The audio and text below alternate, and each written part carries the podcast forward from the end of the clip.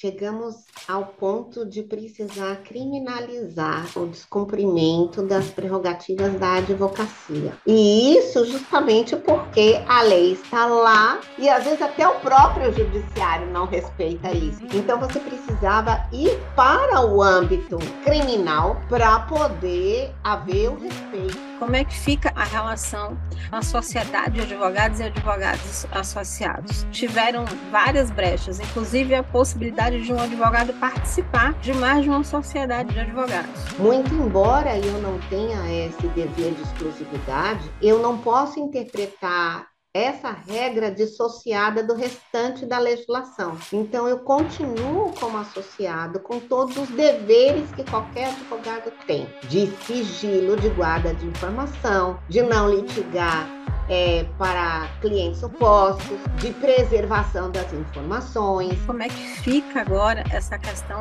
esse reconhecimento, essa questão da remuneração dos honorários de sucumbência? Teoricamente, quando um advogado está atuando dentro do processo e ele integra uma sociedade de advogados, esses honorários de sucumbência têm que ir para essa sociedade de advogados. Só que aquele advogado que trabalhou efetivamente tem que ter uma participação. E aí existiu uma dúvida, peraí, quem é que tem participação? Todos os advogados que estão na procuração ou só o advogado que trabalhou?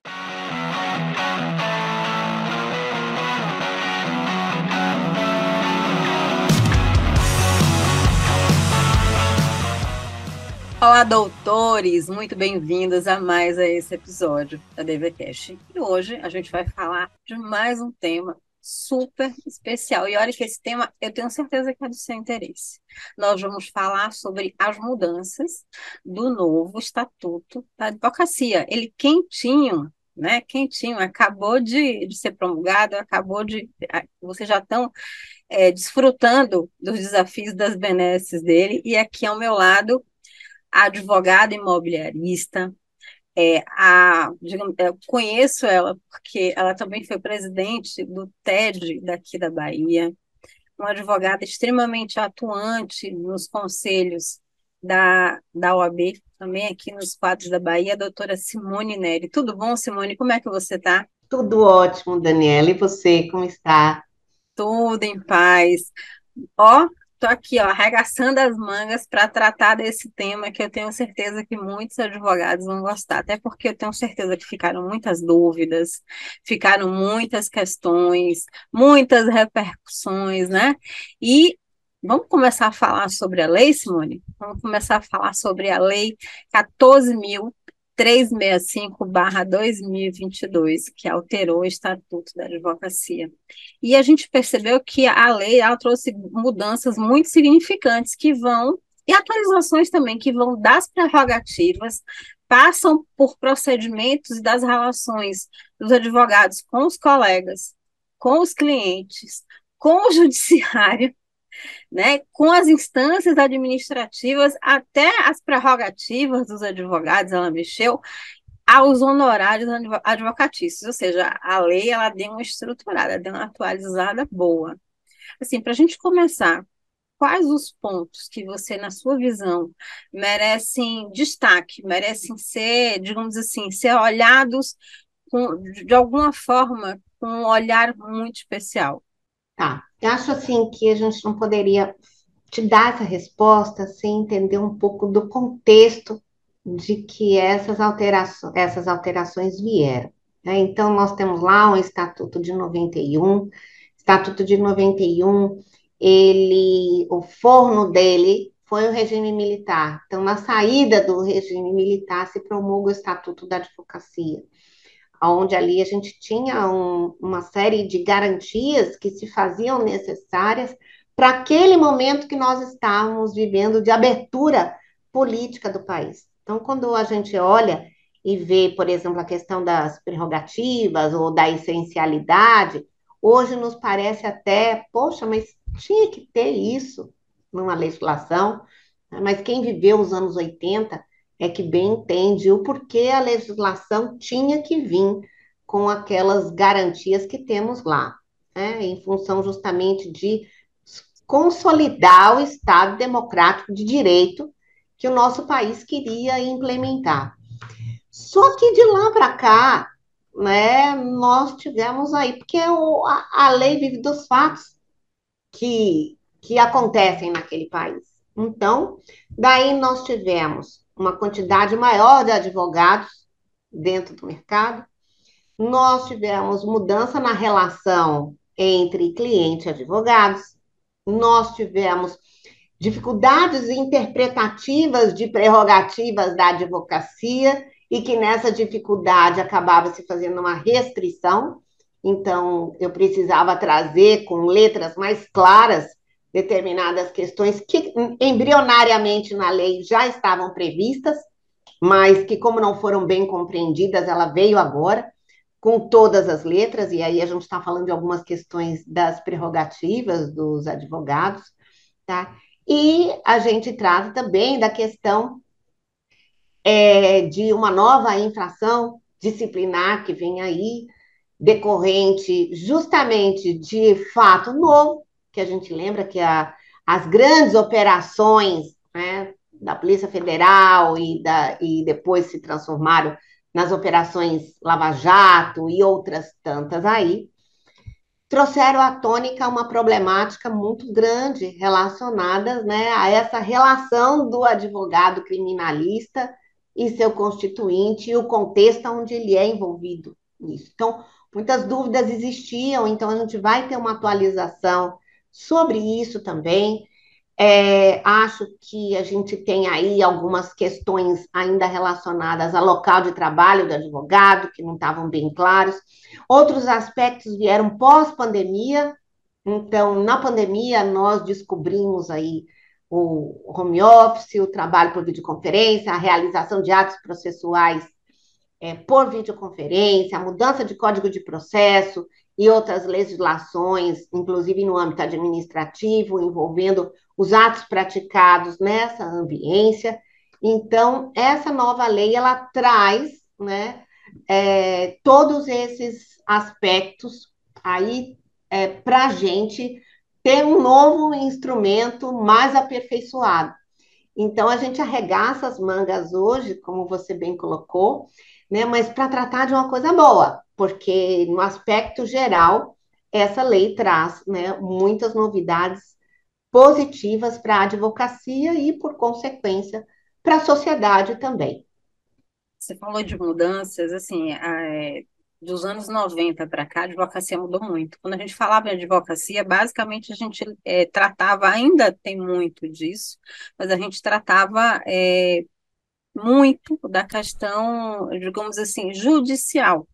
Advogado era sinônimo de resolução de conflito nas instâncias judiciais né? Houve, a gente pode dizer que a advocacia mudou muito.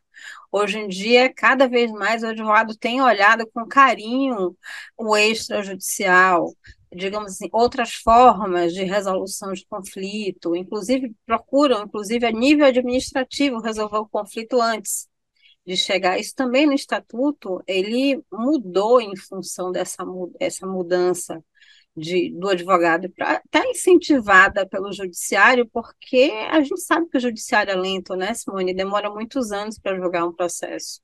Mas, na sua visão, qual a importância do advogado contribuir com essa postulação, né, que vê o, para o cliente fora do ambiente judicial, mas no ambiente administrativo?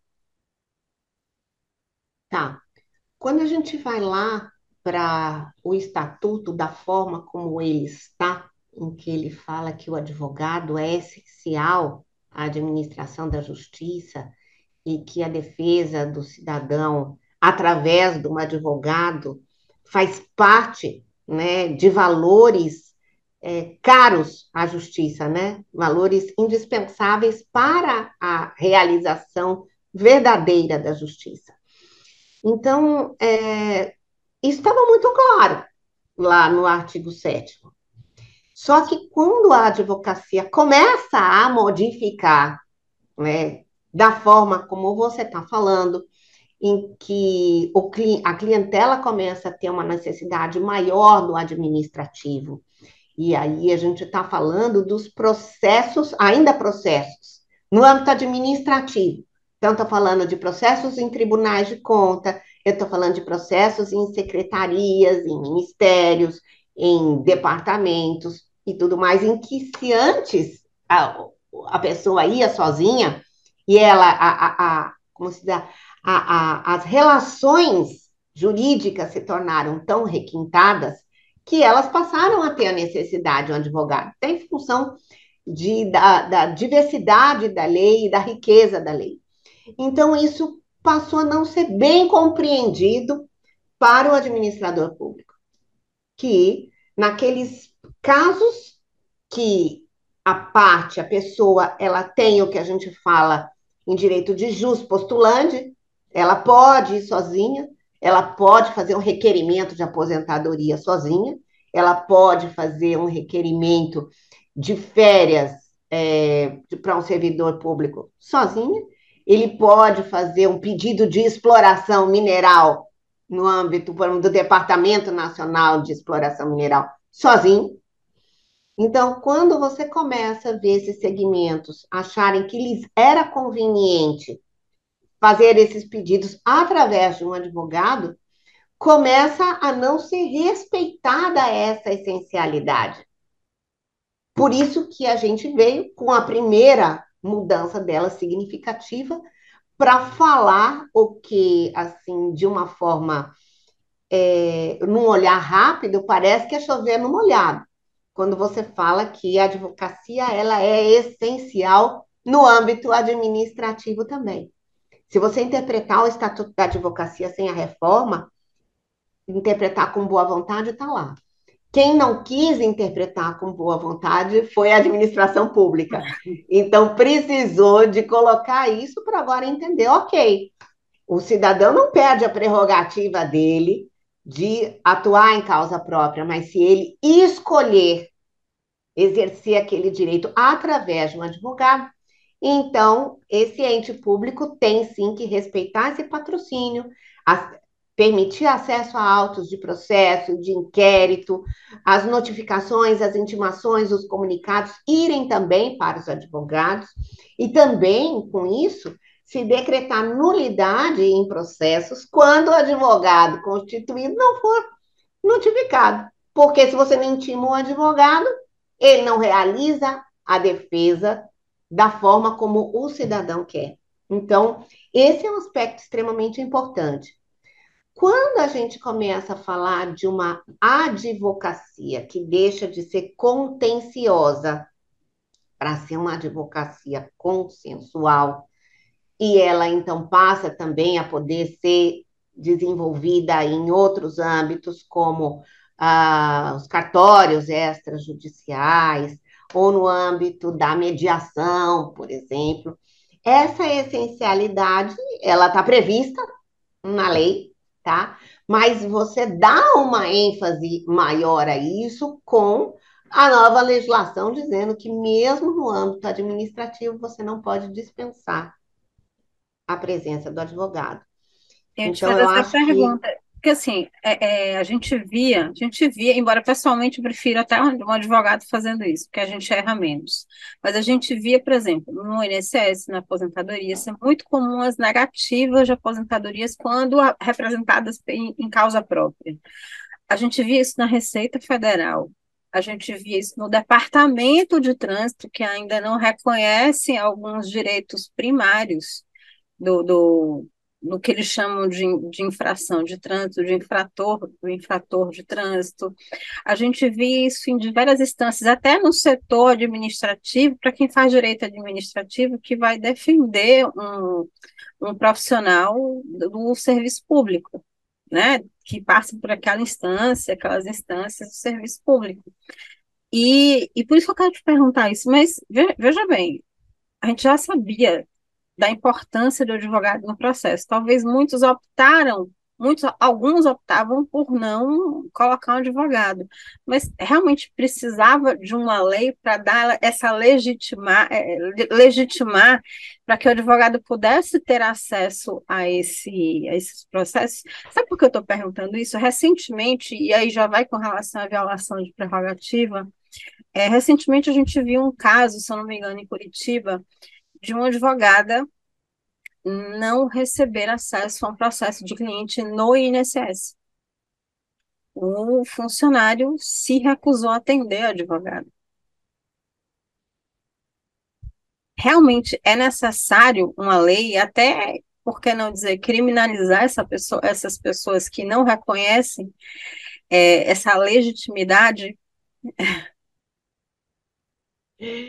Pois é, é, é, é incrível isso. É porque essa compreensão de Estado democrático de direito, essa compreensão de exercício da cidadania, essa compreensão da defesa dos direitos das pessoas, não é muito bem compreendida por alguns segmentos. Por alguns segmentos. Então, a gente precisa ter aí na lei né, essa essencialidade, porque, olha, eu tenho o Estatuto da Advocacia que ele está dizendo que aonde o meu cliente está, eu tenho o direito de estar. Se é o que o meu cliente quer, já está lá. Mas se necessitava de ter, eu acho que, não para compreensão da advocacia, mas como instrumento para você poder cobrar as ilegalidades e nulidades processuais, que isso estivesse previsto na lei. Porque agora é o seguinte: se recusarem a dar acesso, o ato é nulo e o processo é nulo. Porque eu tenho uma lei que fala expressamente disso.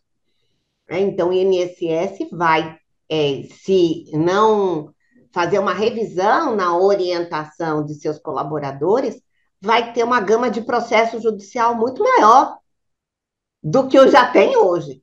Né? Então, este comportamento de uma negativa, até às vezes desarrazoada, e sem uma determinada explicação, como a gente vê do INSS isso, isso tende a, assim, quando você constitui um advogado, você tem um instrumento maior para isso não acontecer.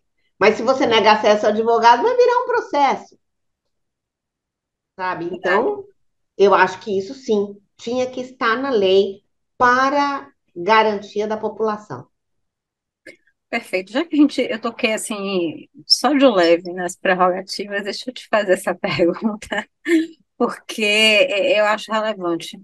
Na sua visão, né, que que você, como é que você vê essa questão das leis da, é, que não só criminalizam, mas que, digamos assim, que fortalecem a defesa das prerrogativas dos advogados, tanto nos âmbitos administrativos como nos âmbitos do judicial. Qual a sua visão sobre isso? Pois é, chegamos ao ponto de precisar criminalizar né, o descumprimento das prerrogativas da advocacia. E isso justamente porque a lei está lá e, assim, quando ela não é respeitada, o que nos socorre? O judiciário. Você já imaginou a lentidão do judiciário para você ter um reflexo? Então você precisava de ter, e às vezes até o próprio judiciário não respeita isso. Então você precisava ir para o âmbito né, criminal para ter um impacto na pessoa daquela autoridade, na pessoa daquele servidor, tá? Para poder haver o respeito. E a gente vê que nessa legislação houve até um aumento da pena, porque essa pena ela era antes de detenção de três meses a um ano e multa. E agora ela passou a ser de dois anos a quatro anos e multa. E também tem um outro aspecto que a gente olha, que é a carreira daquele servidor público a carreira daquele juiz que desrespeitou a prerrogativa e que sofreu uma condenação, a carreira daquele funcionário, né, que um dia vai ser promovido por antiguidade ou por merecimento, qual é o impacto que isso causa para ele? Certamente não é bom. E chegará o momento, Daniela, também em que, no, quando essas pessoas se aposentarem, e aqueles que são bacharéis em direito preencherem os requisitos para exercer a advocacia e pedirem, né, requererem ao AB a sua inscrição. Se você é um violador de prerrogativas, será que você tem a idoneidade necessária para exercer a advocacia? Então, aí eu vou ter uma materialização desse, dessa conduta desrespeitosa à advocacia. Então, sobre todos esses aspectos, eu acho de extrema importância essa, essa criminalização, esse, esse aumento da criminalização. Ela, é, assim, o que eu estou achando maravilha é que, assim, obriga também os magistrados e todo o Poder Judiciário a dar uma olhada na lei de prerrogativas dos advogados, dar uma lida, né, porque a gente, eventualmente, alguém passa do limite com relação a essa violação de prerrogativa. Até pouco tempo eu fiquei sabendo de um determinado determinada vara que a juíza media a saia das mulheres, o tamanho da saia das mulheres. É, outra que, inclusive, viralizou já tem alguns anos, o, é, o juiz exigir que o advogado estivesse usando gravata em uma audiência para que a audiência acontecesse, senão a audiência não ia acontecer tem diversas questões que parecem pequenas, mas que não são pequenas, né, Simone? É, e, e também uma, uma ignorância, né, ou uma recusa em aceitar que quem orienta o advogado nesses aspectos é a OAB. Não existe hierarquia, né, entre juiz, entre promotor, entre advogado. Então, quem orienta a vestimenta de um advogado ou de um advogado, quem dá os parâmetros para isso é a, é a legislação à advocacia. E não um, um, juiz. O juiz não pode né, proibir o, o exercício profissional de quem quer que seja em função da vestimenta que aquela pessoa está utilizando. Agora, se aquela vestimenta se mostra a critério do juiz ou da juíza inadequada, oficia a OAB representa na OAB, porque aí a OAB vai fazer a avaliação se realmente houve um abuso ou não. Agora, proibir, aí é que vem o direito de defesa. Proibir que aquele advogado, que aquela advogada que está lá representando o interesse da parte, deixe de fazer a defesa da parte, porque está com a saia curta, porque está sem gravata, porque está com a roupa X ou Y ou Z é totalmente desarrazoado. É, eu falo de roupa para dizer o mínimo, mas são diversos outros, Sim. você sabe, exemplos que, que acontecem. Acontece muito na questão, na força, na, no exercício da força policial, acho que advog, advogados pena, da área penal, ele sofre muito mais frequentemente com isso, mas hoje em dia a violação de prerrogativas tem em todos os lugares. Mas a gente não vai ser até ela, que assim, a gente tem muita coisa boa, muito papo bom para a gente tratar de, de, do Estatuto da Advocacia, e eu quero trazer uma, uma, coisa uma coisa boa, que é a relação da, da sociedade de advogados. Normalmente é muito comum existir aquelas sociedades informais, né? É, na advocacia é muito comum. É, o, até o advogado tem algum receio de, de estruturar uma sociedade, porque numa cidade ele funciona de uma maneira, ele tem um sócio. Na outra cidade, ele tem um outro sócio.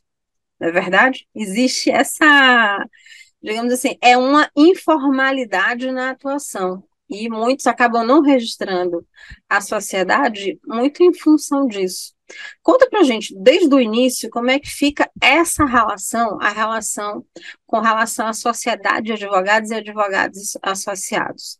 Essa, normalmente, ela é uma questão bem sensível, né? Mas eu vi que tiveram várias brechas, inclusive a possibilidade de um advogado participar de mais de uma sociedade de, de advogados. É isso mesmo? É, o que a gente vê de novidade nessa lei é assim, é que a relação entre os, a sociedade de advogados e advogados associados, ela era bem nebulosa, tá? Então, aí agora ela traz, pelo menos, alguns elementos que são essenciais para constar nessa relação, de cláusula de contrato e tudo mais que tem que ter, tá? E é, ela trata é, de que não existe uma necessidade de fidelidade, no sentido, se você é associado de um determinado escritório, você não tá, você não tem exclusividade nessa associação. Então a lei veio e trouxe isso de forma muito clara. Agora, um aspecto importante também para a reflexão do advogado associado é o seguinte: muito embora eu não tenha esse dever de exclusividade, eu não posso interpretar essa regra dissociada do restante da legislação. Então, eu continuo como associado com todos os deveres que qualquer advogado tem, de sigilo, de guarda de informação, de não litigar é, para clientes opostos, de preservação das informações. Então, quando eu sou associada de um determinado escritório, eu tenho todos esses deveres para com esse escritório e a clientela desse escritório. Então, se eu vou me associar a outro, eu preciso ver se não tem choque de interesses nessa história. Então, há essa permissão, sim, mas é uma permissão que tem que ser é, exercida com responsabilidade. Tá? Ainda com relação a, essa questão da, da, relação de sociedade, eu queria trazer um tema que também é polêmico, é, até para a gente chegar a uma reflexão aqui. É, o fato de não existir fidelidade e a gente sabe que, principalmente para advogado iniciante, a gente percebe que alguns contratos de associados são um pouco, são um pouco, para não dizer muito, abusivos. É, eu não sei se você conhece, Mônica, mas tem até um perfil no Instagram que cresceu assim muito rápido de estagiários e associados denunciando escritórios, inclusive dando nome aos bois.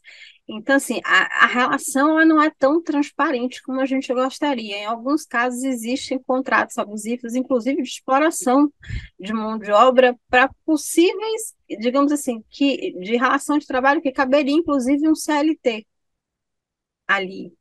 Como uhum. proteger, como estatuto, é, você como intérprete do estatuto, coloquei você aqui na parede, como é que você vê essa questão? O olhar sensível, tanto para o estagiário como para esses abusos que eu estou me referindo, tanto para o estagiário como para essa relação entre o advogado associado que passa por essas ações, por essas questões. A gente vê que essa nova legislação ela chama a OAB para uma para um compromisso de atuação mais próximo dessas sociedades de advogados né? Ela chama a essa responsabilidade e ela dá instrumento para o advogado associado cobrar da OAB essa responsabilidade, que, a meu ver, já existia antes. Que quando fala dos honorários alvitantes, né, lá diz que a OAB pode cobrar do diretor do jurídico, do chefe do departamento jurídico, quer dizer, quem tem a responsabilidade daquele departamento, né, exigir medidas para que aquela empresa não pague honorários alpitantes a, a seus associados, tá, o parceiro. Então, já tinha lá. Agora veio no âmbito maior. Então, é, a legislação, ela traz de questões que são obrigatórias nessa relação de associado, mas se elas não forem observadas, vai caracterizar a relação trabalhista. E caracterizando a relação trabalhista, aquilo que a sociedade não queria, que é ter os encargos trabalhistas, responsabilidades trabalhistas, vai ter. Então, não adianta você querer fazer um contrato de associação e não tratar o associado como associado. A, a, o erro está nisso daí. A sociedade quer tê-lo como associado, mas quer tratá-lo como empregado. E aí, na hora que você vê presentes os requisitos de uma relação de emprego, caiu por terra o contrato de associação. Então, não é porque está lá escrito que necessariamente está sendo cumprido. Então, cuidado que a sociedade de advogado tem que ter é esse daí, é tratar o associado como associado. É cumprir aquelas cláusulas que são obrigatórias que hoje prevê no contrato de associação. Deixa eu te fazer uma outra pergunta ainda no contrato de associação. É possível exigir do associado, falando é possível, né? Estou perguntando. Exigir do associado exclusividade, inclusive com cláusula de não competição? Aí, ó, quanto mais você limita a atuação do associado, mais você o aproxima da qualidade de empregado. Entende? Então, é, a gente, a gente, quando a gente fala que tem deveres, né? Ok, mas você colocar cláusula de exclusividade, ele só pode ser associado daquela sociedade, então ele não é associado. É um empregado. Porque você vai limitar o campo de atuação e você vai contra, porque a relação de associado, o que você quer? Você quer estimular naquele jovem que ele desenvolva a advocacia, não jovem ou não jovem, mas que desenvolva a advocacia de uma forma liberal. O associado é um liberal, não tenha dúvida disso. Na hora que você restringe, dizendo, não, você vai ser liberal, mas é só meu, então você não quer liberal. Então, para mim, eu acho abusiva essa cláusula. Deixa eu te fazer uma pergunta por ignorância mesmo. estou colocando a minha ignorância aqui. O Estatuto, de alguma forma, trata ou legaliza melhor essa questão da parceria entre advogados ou sua relação de associados? Que é muito comum, né, na advocacia, essa relação, e na maioria não existe nem contrato entre advogados. Uhum. Pois é, o que a gente veio, trouxe essa, essa nova lei, ela traz um aspecto disso que você está é, me perguntando, que é a questão da indicação. indicação de um colega para outro colega. Então, a nova legislação prevê, a previ, é, é, traz essa novidade de recebimento de honorários por indicação de clientes. Então vamos Mas viajar. só entre colegas, né? Só entre colegas. Pois é, então vamos viajar um pouco no tempo para a gente entender o porquê isso aconteceu. Lá para trás, o perfil da advocacia era um perfil generalista. Então você via a maioria dos advogados atuando né, em todos os segmentos que nós tínhamos lá para trás. Então, aquele advogado fazia civil, fazia trabalhista, fazia penal e fazia família. Eram os quatro principais segmentos do direito que nós tínhamos, de, de, vamos dizer, de maior demanda dentro da nossa sociedade. Então, a maioria dos advogados, se não todos, estou falando lá dos anos 70, 80 e até começo dos anos 90, a gente tinha esse perfil. Na hora que você começa a criar legislações mais ricas dentro de um segmento, você começa a ter a necessidade de uma especialização. E na hora que você tem a necessidade de uma especialização, aquele generalista passa a não conseguir se, se permanecer no mercado, e aí você vai vendo que os advogados começam a buscar uma determinada especialização. Tá? Ok. Só que o que, que a gente tinha antes? A gente tinha que se alguém, né, advogado ou não, trouxesse um cliente para a gente e pedisse uma remuneração a partir daí, isso era considerado captação e isso era captação indevida. Então, isso era infração disciplinar.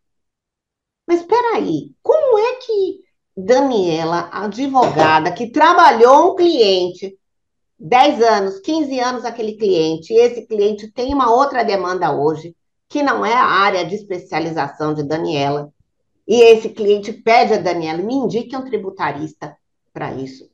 Daniela vai entregar esse cliente para qualquer tributarista? Não. Ela vai encaminhar quem ela confia. E essa confiança tem um peso profissional em cima disso. Então, por que não, né, remunerar esse compartilhamento de cliente? Então, aí a gente vê a tal das parcerias né? Aonde você indica cliente de um ao outro, tá? Então, como você bem colocou, a parceria é entre advogados, entre sociedade de advogados e advogados, entre duas sociedades de advogados, tá? Mal saiu a alteração da legislação, e eu vim recebendo aí postagens de determinadas plataformas que têm esse propósito de captar cliente no mercado para direcionar para advogados e dizer, olha, agora a captação está legalizada, agora nós podemos atuar. Né? Agora nós podemos atuar? Não, agora se sinta ainda mais à vontade né, de ter a nossa intermediação. E não é bem assim, a lei é bastante clara. Né? E eu espero que a OAB, sabe, atue com mão de ferro em cima dessas plataformas. Deixa eu te fazer uma, deixa eu te provocar com uma pergunta ainda pertinente disso. E quando o cliente indica o advogado, ele também não poderia ser remunerado pelo estatuto hoje não, né? Não. Nem você está falando, você tá falando o cliente trazer outro cliente para aquele advogado e ele Isso. quer uma. Não. Não, porque aí ele estaria fazendo um papel de agenciador e na legislação que a gente tem hoje é proibido. Repara que a gente tem que entender um pouco qual é o espírito que tem por trás daquilo, quer dizer, qual é o propósito que tem. Então, o propósito de você é, fixar honorários pela indicação de um cliente por outro advogado é, de certa forma, estar remunerando aquela responsabilidade e aquele acervo que o advogado que indicou está trazendo. Porque quando, aí repito, quando eu digo que Daniela é uma excelente tributarista e eu recomendo, eu estou assinando embaixo disso. Isso é uma responsabilidade muito grande. Muito grande. Não, eu tenho uma forma de trabalhar o cliente. Então, se eu vou indicar alguém, eu preciso que aquele cliente seja bem tratado. Eu preciso que aquele cliente tenha o melhor. Então, tem, um, tem um, uma responsabilidade em cima disso. E foi essa responsabilidade que se quis remunerar. Então, por isso que né, não é aberto ainda, porque não é, senão daqui a pouco a gente vai ter corretor de advogado igual a gente tem corretor de imóveis. Sim. E na nossa legislação, por hora, isso é proibido. Não, e tem muita plataforma querendo entrar nesse mercado. Todo dia. Querendo, é, querendo e fazendo de forma irregular, né? A revelia da lei, já existe aí, a, as diversas seccionais já ingressaram em juízo, vez ou outra a gente começa a receber notícias de proibição, e a tendência é, é isso ser mais enfático ainda. Perfeito. Agora sim, a gente está falando também de honorários, né, de remuneração de advogados, o que me traz também a questão dos honorários. Percebi, Simone, que a questão dos honorários, alguns advogados comemoraram, outros reclamaram e alguns não entenderam. Os honorários que é, são trazidos é, primeiro, o reconhecimento lá desde o código, do novo Código de Processo Civil com relação ao honorários advocatícios, e segundo, a questão é da relação de sucumbência, que a gente viu uma prática no judiciário antes, no sentido de reduzir, antes, de reduzir ou então desconsiderar o honorário de sucumbência. Depois, na, na, na Trabalhista, começou a realmente levar alguns parâmetros para esse honorário de sucumbência. Normalmente algum pedido extra, quando o pedido não era, digamos assim, é, era negado, já desviava o valor, daque, o valor daquele pedido, referente àquele pedido, para o advogado que tinha, digamos assim, que tinha pedido erroneamente, vai para o outro advogado. Já estava funcionando dessa maneira. Conta para a gente como é que fica agora essa questão, esse reconhecimento, essa questão da remuneração dos honorários de sucumbência. Tá, à lá. luz do estatuto.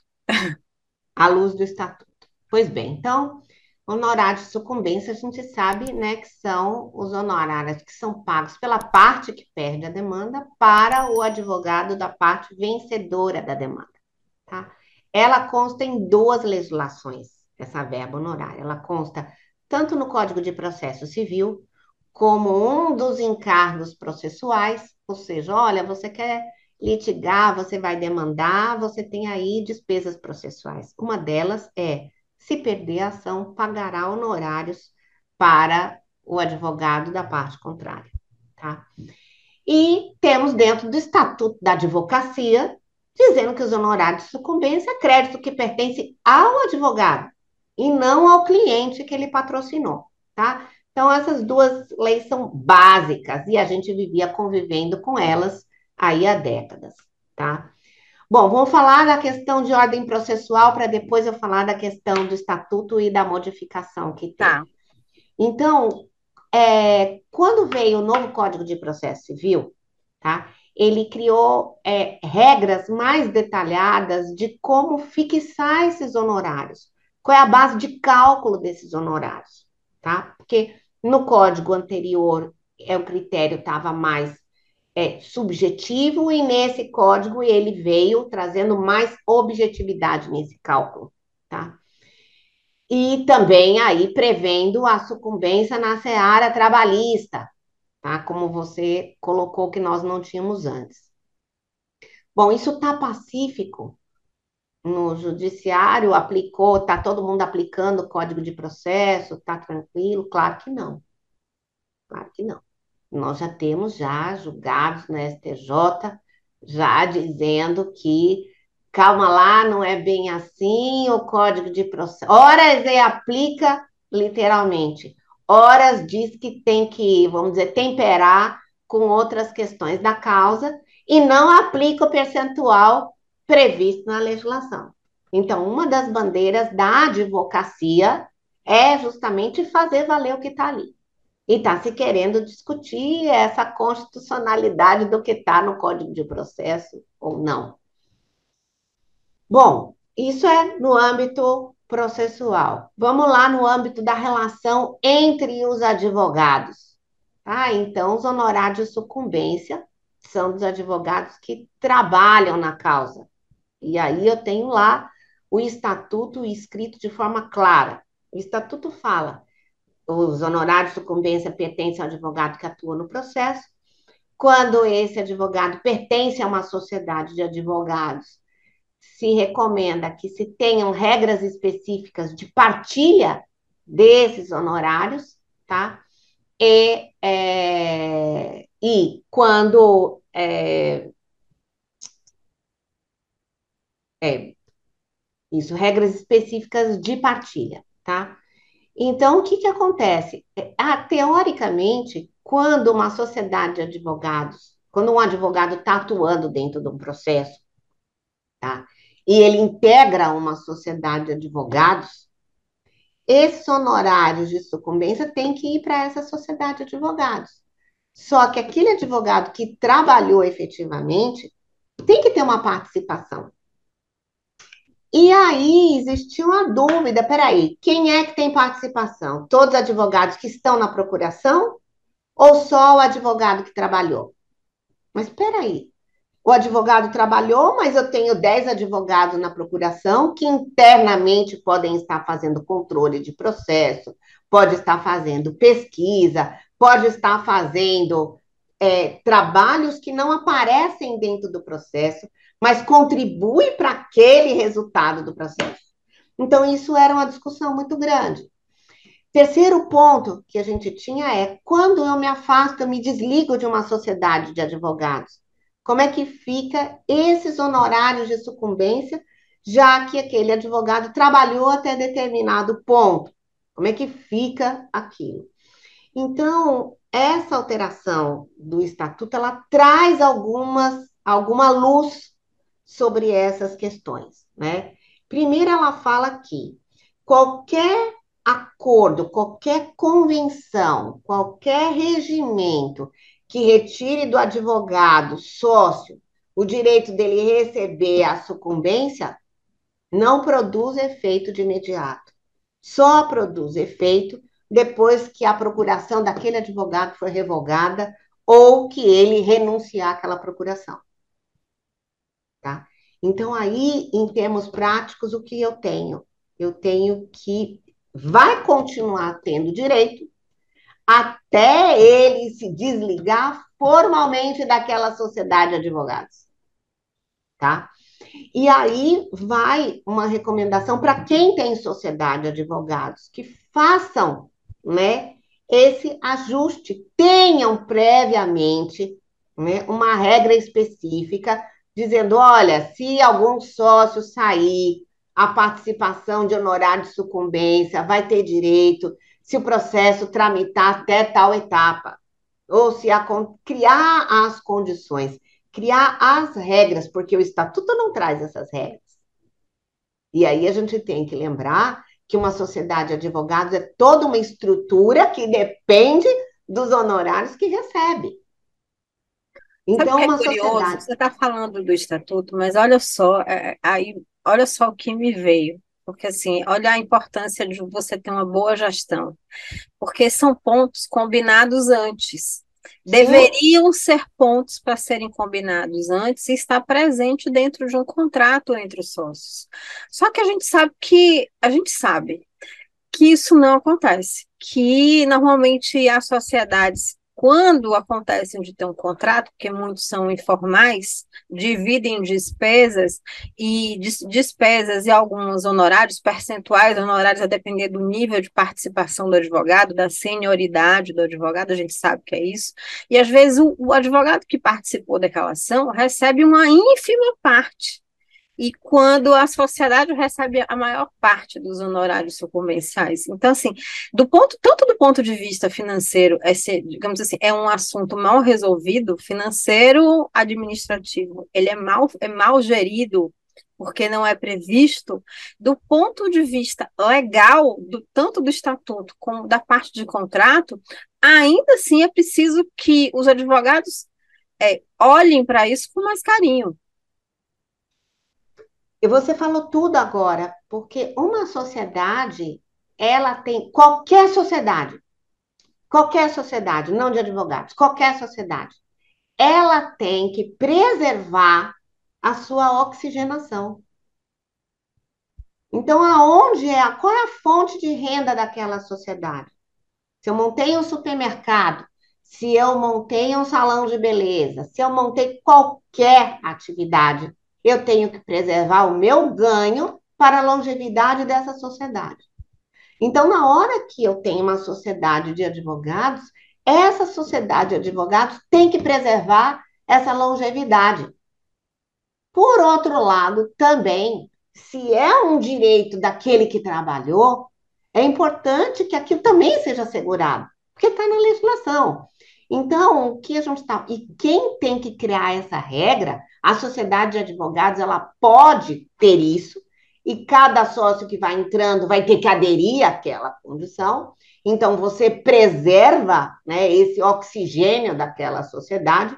E, por outro lado, se houver um desligamento de um sócio, está absolutamente claro qual é a regra.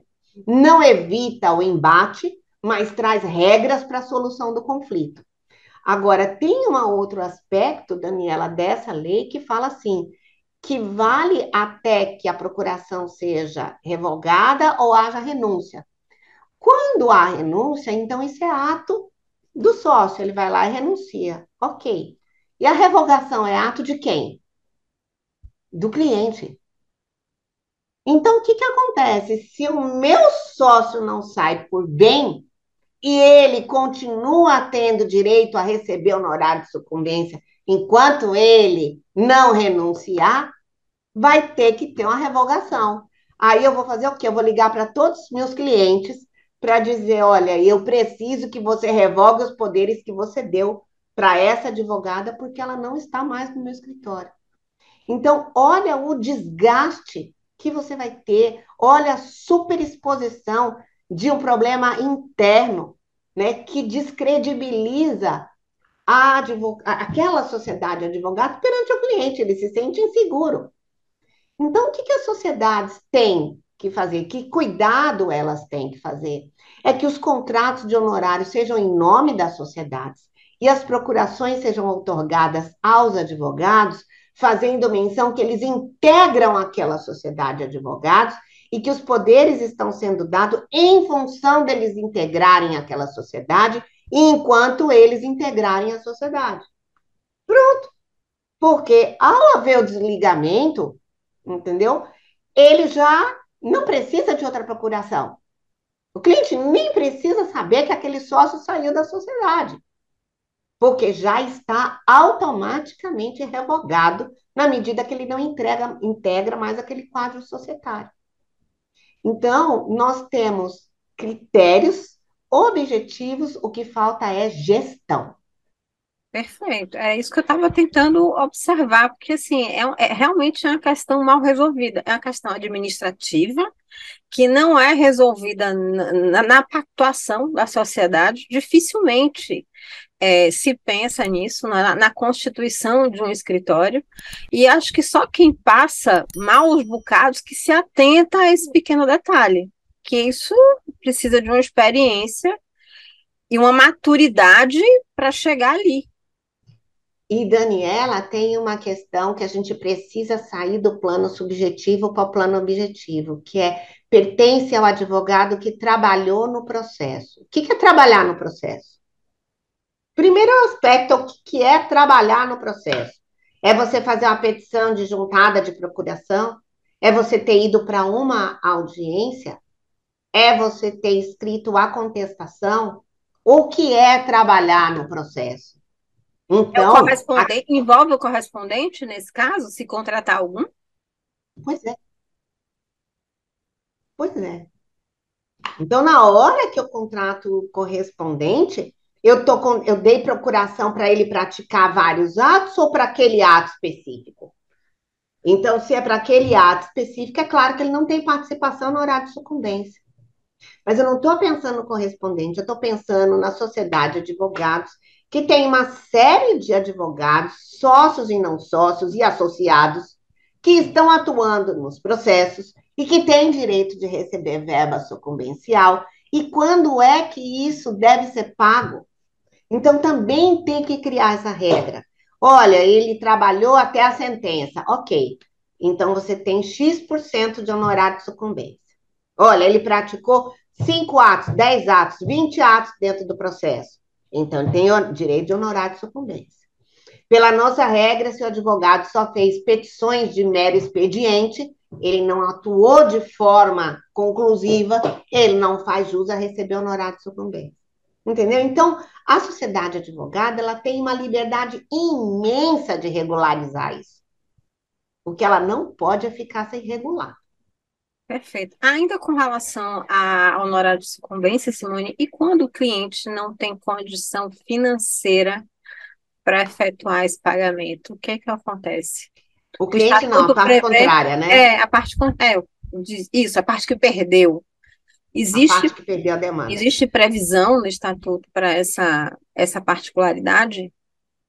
Olha, esse crédito de honorário de sucumbência é um crédito como outro qualquer, e na verdade é um crédito, não é nem um crédito como outro qualquer, é, no sentido é, técnico da palavra. No sentido leigo da palavra, é um crédito como outro qualquer, que o advogado vai usar todos os expedientes que tem de cobrança. Execução. E o estatuto, né? E aí, como é um, um valor que é fixado em sentença, eu já tenho aí um documento que me permite execução. Então, ele vai executar dentro do processo, independente da vontade do cliente dele, independente do consentimento do cliente dele, ele vai executar essa parte que perdeu a demanda. Ok, aí vou responder a pergunta que você fez. A parte que perdeu a demanda não tem como pagar. Vai responder com seu patrimônio pessoal.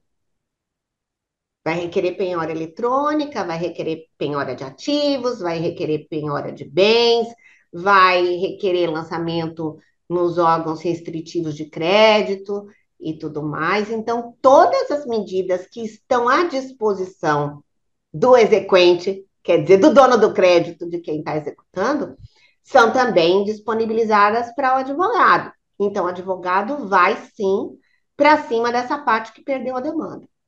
Doutora Simone, a gente estava falando agora sobre prerrogativa, acho importante a gente pautar sobre essa nova infração ética é, relacionada à colaboração premiada do advogado. Como é que isso acontece? Como é que se configura essa infração pelo novo estatuto? Bom, vamos lá. A gente começa também, né, como fruto das operações, diversas operações aí, Lava Jato e outras tantas, o Instituto da Delação ou Colaboração Premiada vira aí é, beneficiar algumas pessoas. E aí o que, que acontece? Acontece que nós vimos advogados envolvidos nessas operações, eles sendo investigados, eles respondendo processos em função do envolvimento deles com aquela prática criminosa que estava sendo né, a objeto da ação. Então, se discutia é, se o advogado poderia fazer a colaboração premiada. Quer dizer, ele, então, para se livrar da pena, ele revelar informações que fossem relevantes para a investigação da causa. E, e essa questão também a gente estava num limbo. Por quê?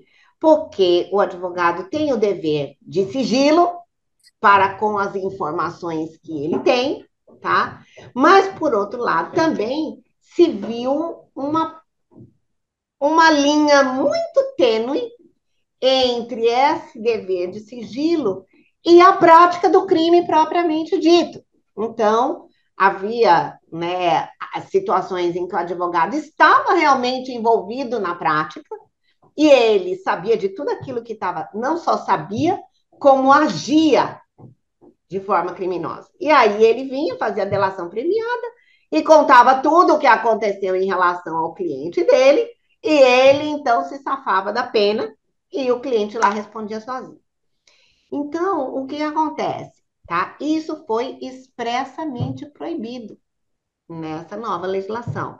Colaboração premiada de advogado ou de advogada contra quem tenha sido seu cliente, né, é infração disciplinar. Deixa eu, colocar, deixa eu colocar minha visão sobre isso, porque assim, eu concordo expressamente com o que está escrito.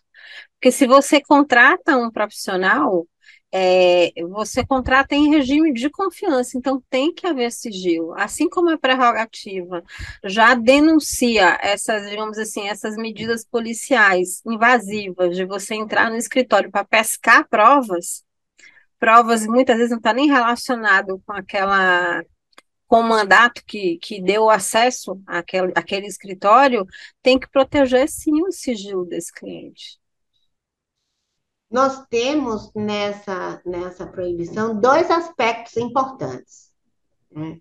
Primeiro, eu acho que o advogado vai ter que manter um afastamento muito claro das atividades do cliente dele para ele não ser alçado à qualidade de coautor, né, de, participa de participante daquela conduta criminal. Então, ele precisa ter um afastamento muito grande. E o outro aspecto é que ele não vai poder usar aquilo que ele sabe para se proteger. Então, ele não pode dar informações importantes para a investigação porque aquelas informações foram obtidas pelo exercício profissional, pela qualidade de advogado dele. Não estou nem falando de confiança, né? Eu estou falando daquela relação profissional que ela é sigilosa. Então, ela vem, e aí o que, que acontece? A penalidade é a máxima, é a pena de exclusão. Então, ele se envolve com o cliente, participa do crime, faz a delação premiada, ok, mas vai deixar de ser advogado. Vai ser excluído dos quadros da OAB. Resumindo, não participe de crimes para não ter que fazer delação premiada. e se o fizer, será a sua última na qualidade de advogado. Isso mesmo. Agora vamos falar de um ponto que ainda é, tem muita relação com os honorários de advocacia, que é a questão da vedação asfixia econômica do réu. Né? E como é que isso se relaciona com os honorários? Como é que, é, é como é que se configura isso na prática? Tá. Então, a, o que veio a ser chamado né, de asfixia econômica do réu é uma estratégia de combate de combate à corrupção, defendida pelo Ministério Público e que vem de lá, né, do aprendizado da Operação Mãos Limpas na Itália e outras mais, aonde se observa que a força do criminoso é o poder econômico que ele tem. Então, você bloqueava o patrimônio daquele, daquele réu, e aí, com esse patrimônio bloqueado, ele então estaria, vamos dizer, mais disponível né, a colaborar, ou né, não teria condição de estar tanto tempo fugindo ou se perpetuando nas práticas, ou estaria depois se preso, mas animado, vamos dizer assim, a fazer uma delação premiada, tá?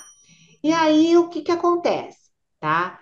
É, o objetivo, claro, do Ministério Público com isso era que esse réu terminasse é, confessando o crime, né, ou firmando colaboração premiada.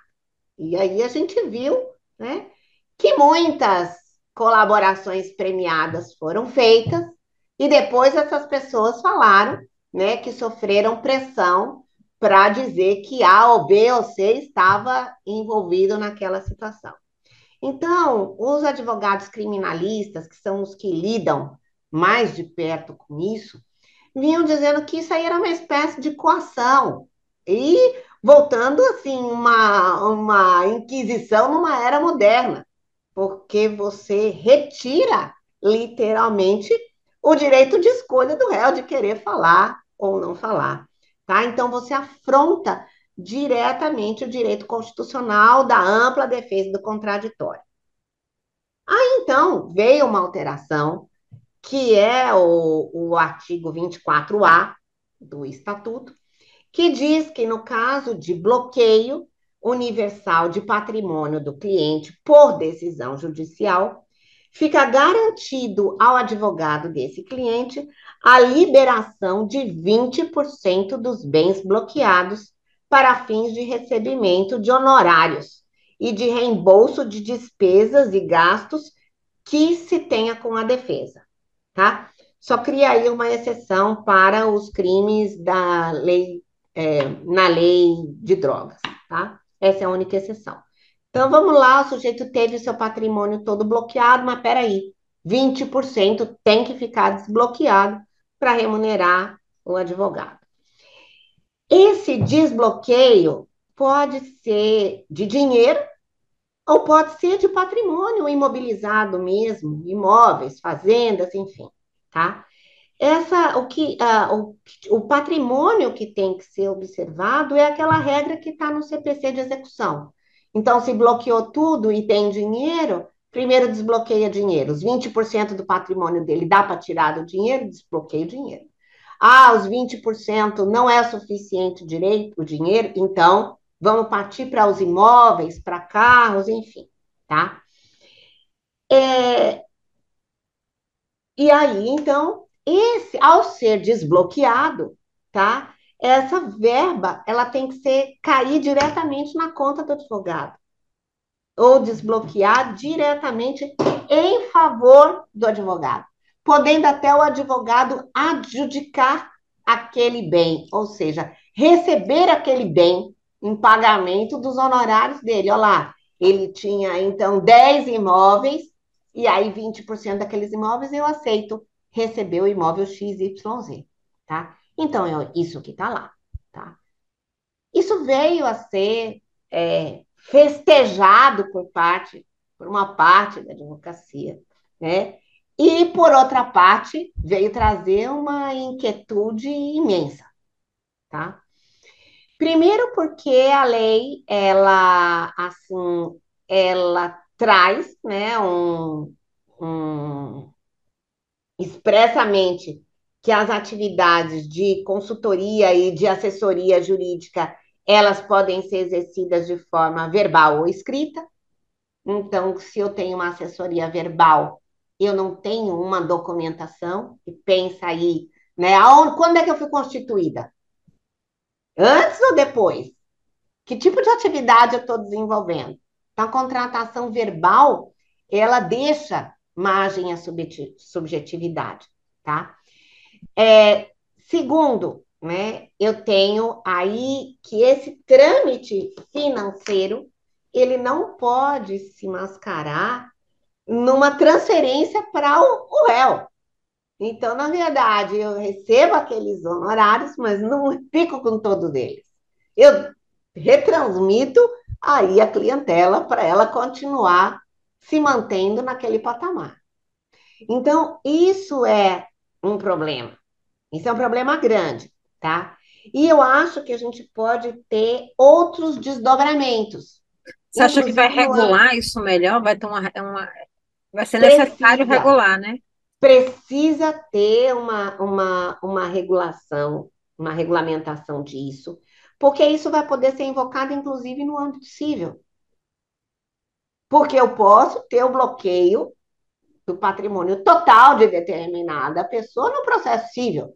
Eu preciso do direito, do direito de defesa. Para ter o direito de defesa, eu tenho que ter como constituir um advogado. Pois é, e se eu não tenho patrimônio para remunerar esse advogado, como é que eu constituo? Então, assim, eu acho que seria melhor, né? Que aí vem a minha opinião. Eu acho que seria melhor haver uma alteração para essa garantia de defesa se pautar no princípio da dignidade da pessoa humana e estabelecer que, na hipótese de bloqueio universal, que se reservasse o mínimo necessário para a sobrevivência daquele réu. Entendeu? Então, que ele tenha o mínimo de sobrevivência e se estabelecer que mínimo é esse daí. Pronto. Então, eu acho que com base nisso, você garante o direito de defesa e a sobrevivência dele, tá? E você tem aí um critério mais objetivo estabelecido na lei.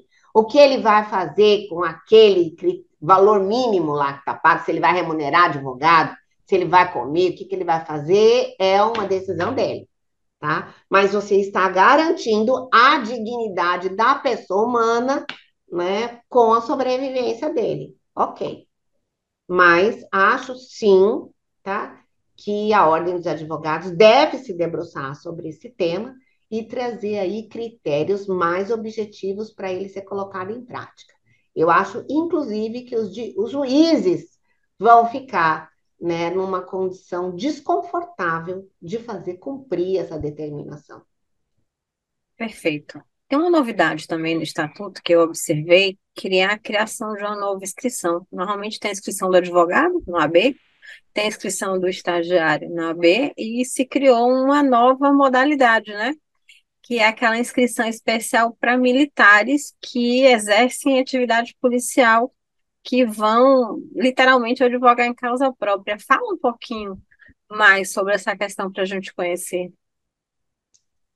Esse é um dos temas bem polêmicos, tá? Da alteração, e é importante até, antes de eu, de eu explicar e dar a minha opinião a respeito disso, é de se entender o contexto em que ela nasceu.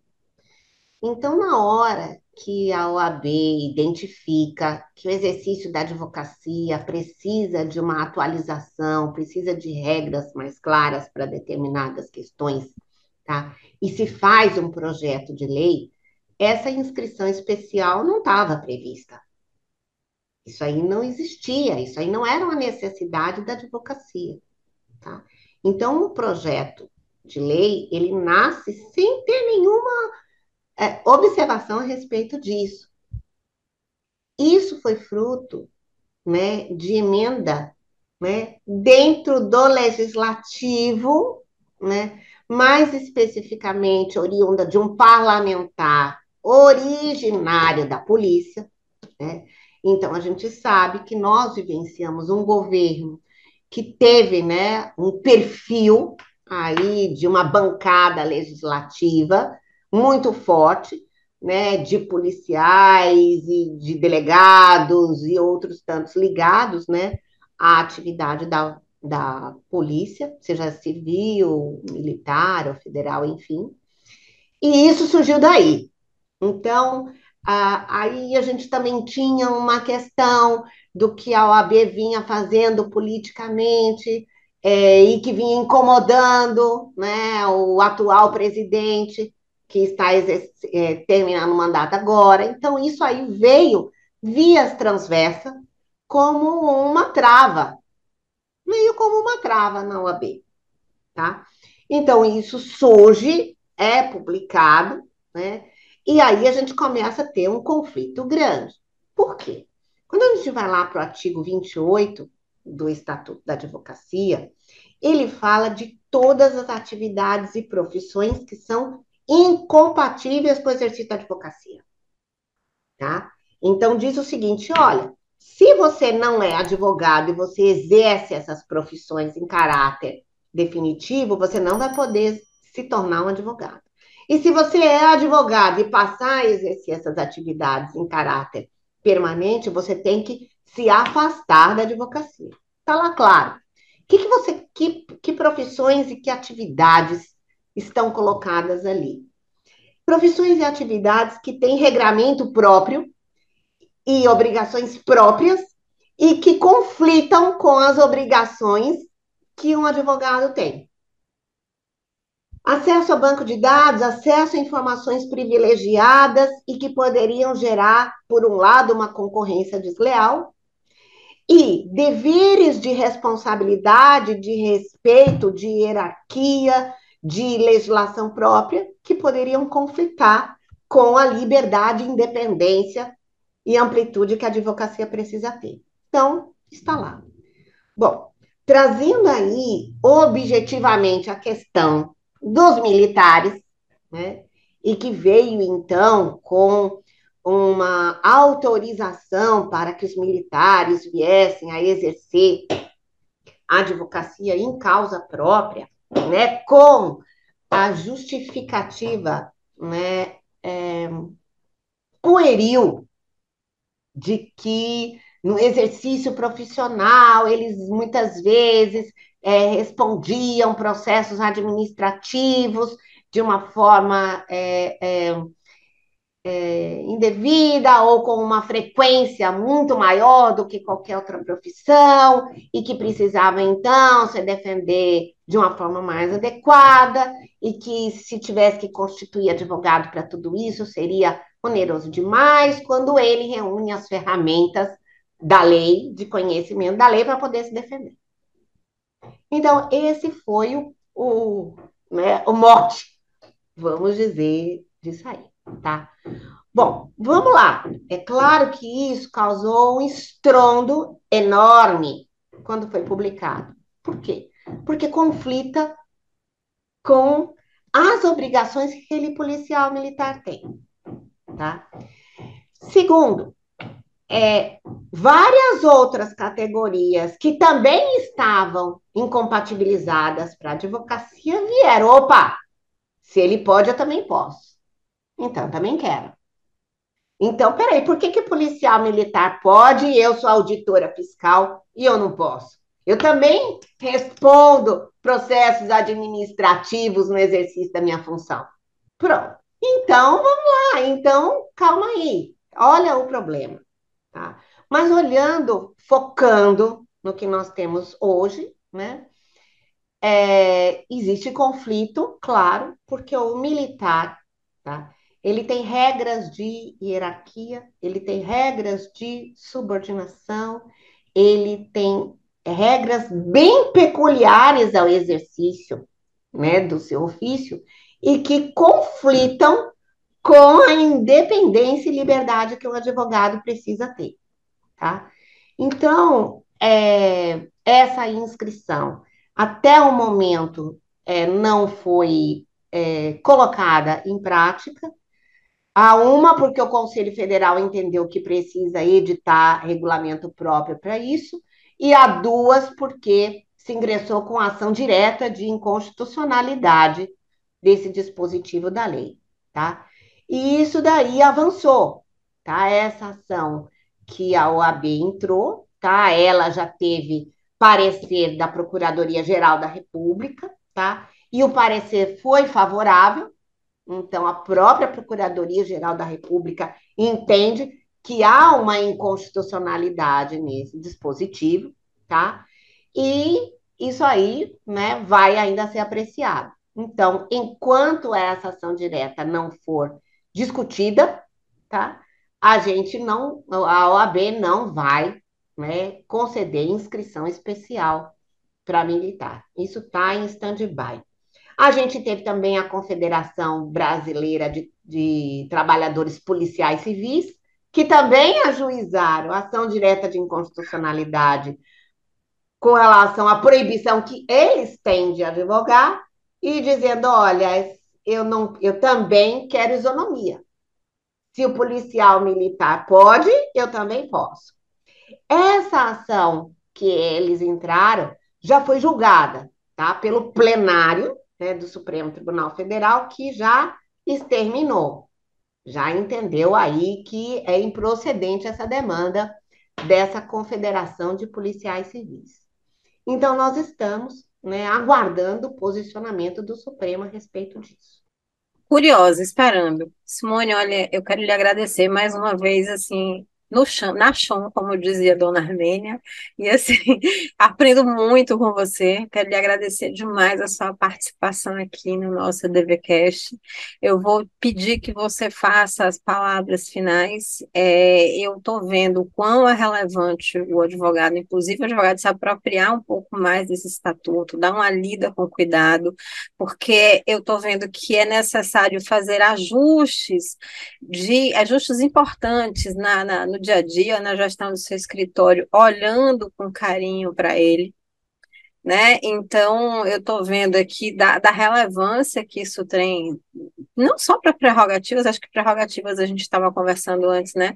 Que é o capítulo maior, né, que ele realmente precisa se apropriar disso, seja homem ou mulher. De fato, assim, o estatuto trouxe novidades no, arca, no arcabouço legal, a ponto de a gente perceber que a, a, maioria dos advogados, talvez você possa responder isso mais do que eu, mas eles vêm da advocacia autônoma, eles trabalham e de repente vê um reconhecimento e até um alívio no sentido de reconhecer alguns direitos para que eles tenham mais, digamos assim, mais liberdade de atuação, para que não fiquem tão escravos da, da, da, da, atuação profissional, da própria atuação, né? Porque eu, eu digo que o autoemprego é o pior emprego que existe, porque em vez de você ter um patrão, você tem um cliente mandando você 24 horas por dia. Mas a gente está rindo, mas infelizmente essa é a realidade, principalmente quem, quem não tem com quem delegar, que advoga sozinho. E em alguns aspectos o, o estatuto também trouxe um pouco, um pouco de alívio para o advogado e para a advogada. Então eu vou pedir que você coloque suas redes sociais para que as pessoas lhe sigam, conheçam mais o seu trabalho, nossa audiência principalmente, e que você, claro, profira suas palavras finais. É, eu vejo assim, eu vejo com bastante alegria, né, e com bastante esperança essa alteração do estatuto que teve, porque eu acho que nós temos aí várias, vários direcionamentos para aperfeiçoamento da prática da advocacia, sabe? A, a, às vezes, quando a gente está começando a profissão, a gente está preocupado em conseguir cliente, né? E não é só quando a gente está começando a profissão, é a vida toda do exercício da advocacia, o cliente é sempre nossa preocupação constante, né? Quer nós termos uma carteira de clientes, mantermos essa carteira de clientes e o tratamento que nós damos aos clientes. Mas a organização interna de um escritório de advocacia é essencial, tá? Você ter mecanismos de controle de uma sociedade é essencial. Você ter a fiscalização interna da atuação dos seus colaboradores é essencial. Então, nós temos aí todos os alertas nessa legislação para exercer esse controle, tá? Regras, estabelecer regras claras de participação, de sucumbência e, e tudo mais. Tem um outro aspecto é, muito importante que é a relação com esses associados, sabe? Então, vamos cuidar desse tipo de parceria, vamos cuidar desse associado, para que aquela lucratividade que você tem por você não ter um empregado, você não perca lá na frente com uma reclamação trabalhista de um associado. Então, que esse critério fique muito claro nessa relação. É, eu quero, né, mais uma vez também agradecer, Daniela, a você, né, o convite que você faz. Quando Daniela, ela não me convida, ela me convoca. ela tem autoridade para me convocar, ela não convida, não. Ai, que cesse. Aí a gente fica bem alegre, né? Eu fico bem, bem alegre, bem satisfeita com isso, porque eu acompanho o trabalho que ela desenvolve e essa abordagem que ela dá à atividade da advocacia, né, que é tão importante para todos nós que queremos nos organizar e adotar as melhores práticas da advocacia. Então, quem quiser me seguir nas redes sociais, eu estou lá no Instagram, Simone ADV, lá nós postamos né, sempre alguns temas relacionados ao exercício da advocacia, justamente esses mais palpitantes, e também aguardamos né, a participação de todos vocês. Então, meu muito obrigada, Daniela. Eu que agradeço. Momento. Mais uma vez, você assim, você é, as portas estão sempre abertas e sempre que você desejar, pode nos pautar que a gente traz você de volta. Que assim, o bate-papo é bem legal, é bem fluido, a gente tem um bom entendimento. É, assim, quando a gente acredita principalmente no perfil e na seriedade do profissional, cara, não tem, tem algo, não tem nem o que questionar, doutora Simone.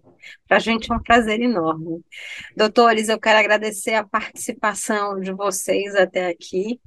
É, se apropriem mais do Estatuto da Advocacia, é uma ferramenta para trabalhar ao seu favor, então, se apropriem mais sobre isso. Eu preciso informar que o nosso ADVCast ele vai ao ar aos sábados, às 15h45 da tarde, no YouTube. E a partir segunda, às segundas-feiras, seis e meia da manhã, ele está disponível em vídeo no Spotify e em áudio nos principais agregadores de podcast. Então, eu quero agradecer aqui a todos e quero deixar o meu abraço e a gente se vê no próximo episódio do DVCast. Abraço grande e até lá. Tchau.